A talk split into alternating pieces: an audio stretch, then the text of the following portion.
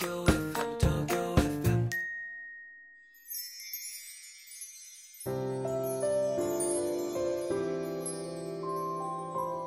のポッドキャスト放送は毎週日曜夜7時55分よりお届けしている毎日に夢中感動プロデューサー小林翔一を再編集した特別版です。放送で収まりきらなかったアルビオン社長小林翔一さんが大切にしている感動のポイントをどうぞお楽しみください。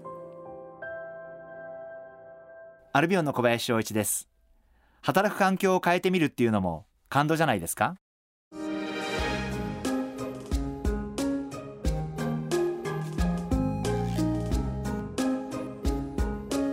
ある朝会社に出社してみたら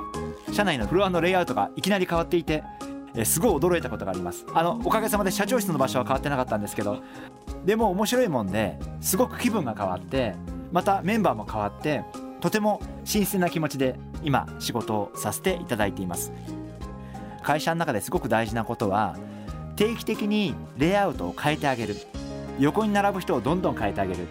近くの島をどんどん変えてあげる。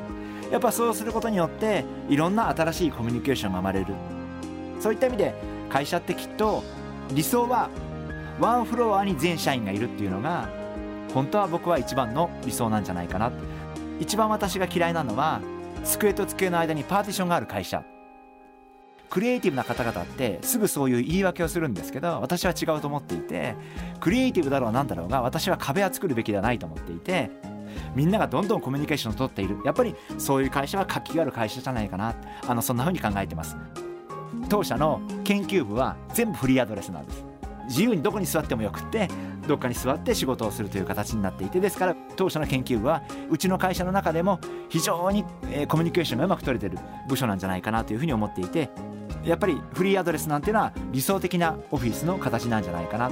全員がフリーアドレスで仕事ができるっていうのはとってもいい環境じゃないかな。あのそんなふうに思ってます。それでは最後にリスナーの皆様のメッセージをご紹介します。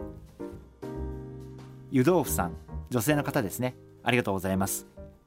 仕事を長く続けるための秘訣があれば教えてください。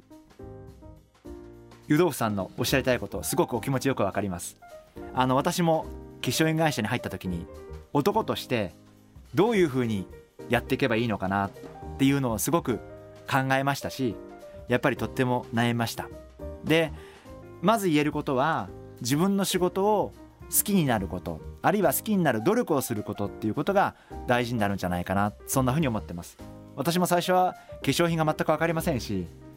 どう好きになっていいかも分からなかったんですけど私は結果長く続くものが仕事だと思っていて長く続けようと思っているというよりも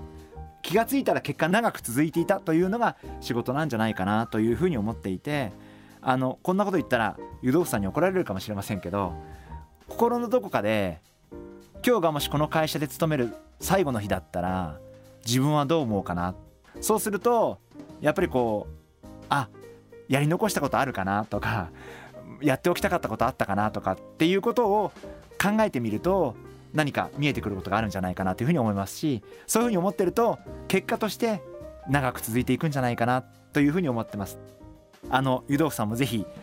今の自分はどうなんだろう今日私どうだっただろう。まあそんなことを考えていただいて結果きっと湯豆腐さんも今のお仕事を長く続けていただけるんじゃないかな。あのそんなふうに思ってます。頑張ってください。